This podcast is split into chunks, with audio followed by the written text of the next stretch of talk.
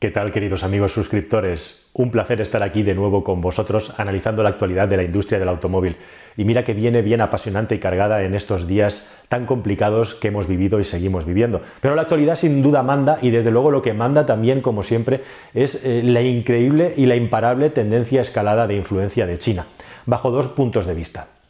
Si yo te hablo de eh, Xiaopeng, te hablo de BitTank, te hablo de MGZS, o te hablo de Link Co o te hablo de iWays U5, probablemente me mires así como diciendo un poco, pero ¿qué, me está contando este muchacho? Bueno, te he contado cinco marcas, eh, en el caso de Xpeng o Xiaopeng, o sea, habría que hablar del G3, pero son cinco marcas de coches chinos que van a estar o ya están vendiendo producto en Europa. De momento de manera limitada, pero entre 2020 y 2021 van a estar ya vendiendo su producto en algunos países seleccionados de Europa para poco a poco ir extendiendo la mancha de aceite.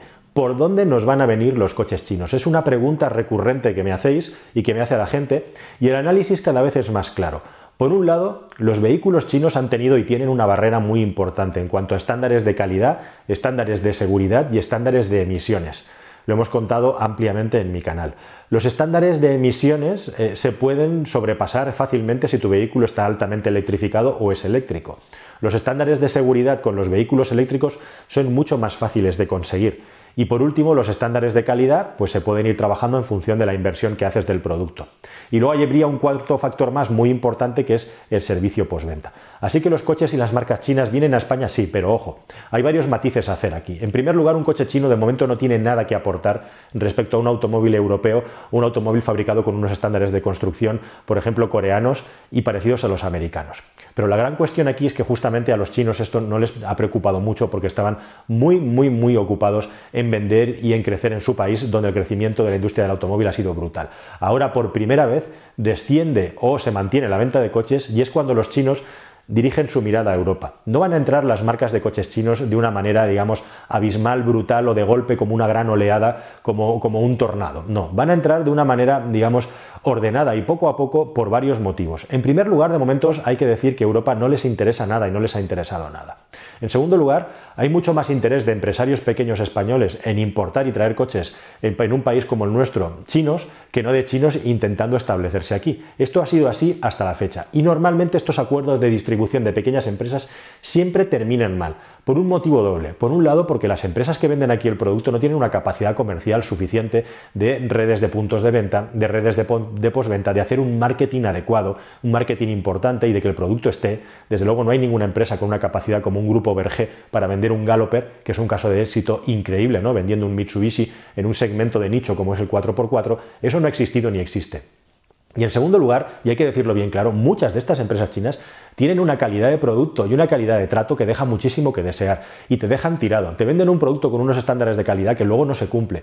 Algo que los que compran y venden en cosas en China saben perfectamente que existe constantemente. China es muy importante y muy potente, pero en muchas cosas sigue siendo también muy chapucera para los estándares de producto que nosotros esperamos aquí. Pero obviamente China evoluciona y cambia muy rápidamente, como sabéis, y también en el plano tecnológico.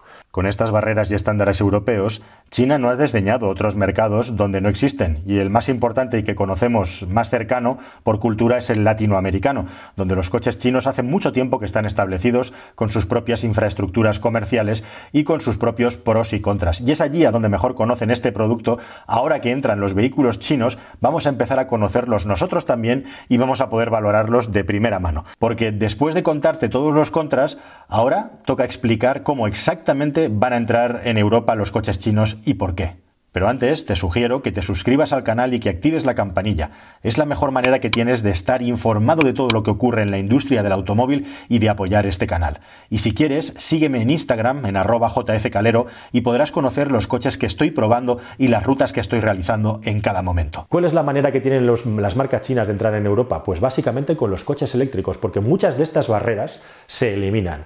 E igualmente eh, es muy importante subrayar que en los últimos 10 años China ha hecho una apuesta tremenda de país por la electrificación, porque ellos a nivel de petróleo, a nivel de térmico, no tenían eh, mucho sentido apostar por ello porque no tienen ese producto, dependen, son un importador nato de petróleo y tienen una balanza comercial en ese aspecto muy desfavorable. Así que lo que han hecho es la decisión inteligente de apostar por la electrificación y por la tecnología eléctrica porque borraban eh, de un plumazo dos problemas importantes. Uno, la dependencia total del petróleo, quitar una parte de ese porcentaje de dependencia y en segundo lugar, y muy importante, ser pioneros y ser líderes en el desarrollo de una tecnología. La tecnología de baterías de de litio para impulsar vehículos eléctricos. En eso los chinos ahora son líderes, es la gran fábrica de baterías del mundo.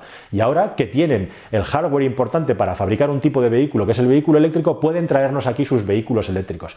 Y es así como los chinos van a entrar en Europa, vendiéndonos vehículos eléctricos que en muchos casos van a tener precios iguales o inferiores a los que vendemos aquí. Veremos con qué calidades de producto, veremos con qué producciones Veremos con qué estándares y sobre todo veremos también con qué servicios técnicos y con qué redes de soporte y posventa. Evidentemente el coche eléctrico tiene también la gran ventaja de que la posventa se reduce mucho en cuanto a la complejidad del manejo de piezas, de estocajes, etcétera, etcétera, etcétera. Y vamos más hacia un modelo muy parecido a la telefonía móvil, ¿no? En el que en lugar de reparar se sustituyen piezas. Con el vehículo eléctrico trabajar de esa manera es mucho más fácil. Y eh, una marca de vehículos eléctricos en base a un volumen de ventas se podría permitir el lujo de cambiar baterías en función de que salieran defectuosas.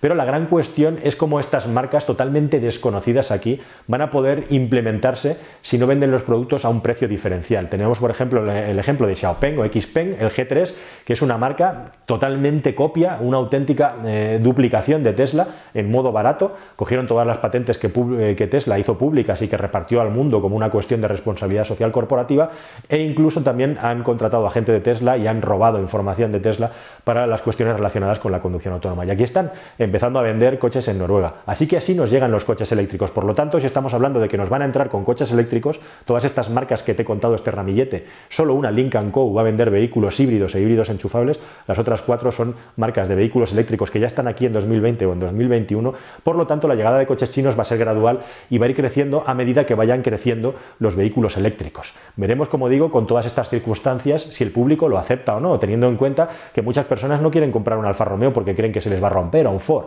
¿Van a confiar en comprar un coche chino? Bueno, pues a lo mejor otras generaciones más jóvenes sí, desde luego, si les ofrecen un precio o algo diferente a lo que ya se ofrece aquí. ¿Quién puede ser un público objetivo de un vehículo chino? Evidentemente alguien que quiere comprar un coche eléctrico y no tiene prejuicios sobre posibilidades que le ofrece una marca desconocida.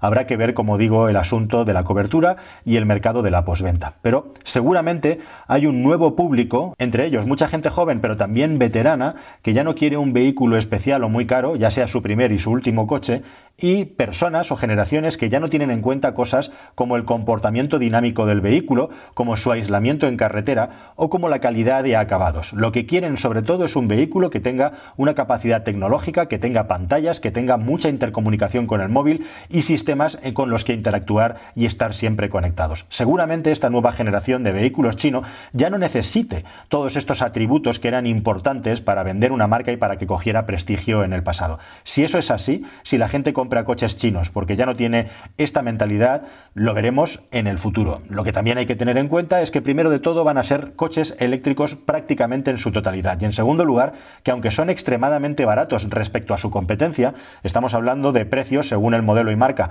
que puede ser 10, 5, 15, 20 o hasta 30.000 euros menos que un supuesto competidor, siempre con algo menos de prestaciones, tanto de potencia como de batería, pero intentando ser pintón respecto a una referencia que a veces se copia descaradamente, pues eso, tendremos que ver si con todos estos prejuicios anulados, la gran ventaja o el gran poder de los chinos, que es ofrecer baterías a una buena calidad y a un buen precio, lo acaba comprando la gente si estos otros atributos que ahora ya no son tan importantes no se tienen en cuenta y los que sí son importantes, conectividad, pantallitas, rollo Apple Tesla, la gente lo compra porque los coches lo tienen. Y hablando de berlinas que rozan los 5 metros y que por tamaño quieren competir con el Tesla Model S o automóviles de ese estilo, como el Peugeot 508 o incluso el Renault Talisman, tenemos eh, un vehículo que puede servirnos muy bien de metáfora de lo que es la influencia china más allá de los coches que fabrican ellos, el nuevo Citroën C5, C5 2021.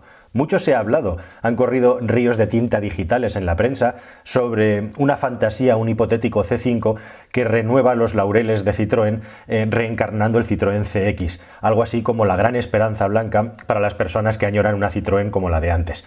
Lo cierto es que el próximo C5 va a ser un vehículo minoritario, primero porque lo que se venden sobre todo son subs, ya las pruebas me remito, y en segundo lugar es un coche global que Citroën necesita para vender más en China, donde estos vehículos de berlina grande se venden mucho y son muy aceptados en aquel lugar. Así que vamos a ver en este pulso tecnológico entre China y Europa quién gana. Vamos a verlo, aunque yo os digo que el gran favorito y donde pondría todas mis fichas es por supuesto que ganará China. Además de esto, esa fantasía, yo diría, de crear un nuevo Citroën CX, que es lo que muchos quieren, suena muy bonito en la cabeza, es imposible, entre otras cosas, porque ese coche ya existe dentro del grupo y se llama DS9. El DS9 es la gran berlina de representación de PSA y el C5 nuevo en ningún caso va a superar técnicamente al DS9. Lo que sí que puede ser es muy llamativo estéticamente, pero aquí de nuevo chocamos con que es un vehículo que está pensado y que tiene que triunfar, sobre todo en el mercado asiático y también que a nosotros nos entre por los ojos. Muchas pantallitas y diseños pensados para el mercado asiático casi seguro al igual que está ocurriendo ya con otras muchas marcas y que hacen que la gente se quede asombrada. Así que la influencia de China no es solo por los coches que vienen, sino también por cómo influyen en los que cada vez más diseñamos aquí y por supuesto también los tentáculos en forma de inversiones en los accionariados de las marcas europeas. Nada más mis queridos amigos, espero que todo esto te haya parecido interesante y nos vemos en la próxima. Muchísimas gracias por estar ahí. Hasta luego. Adiós.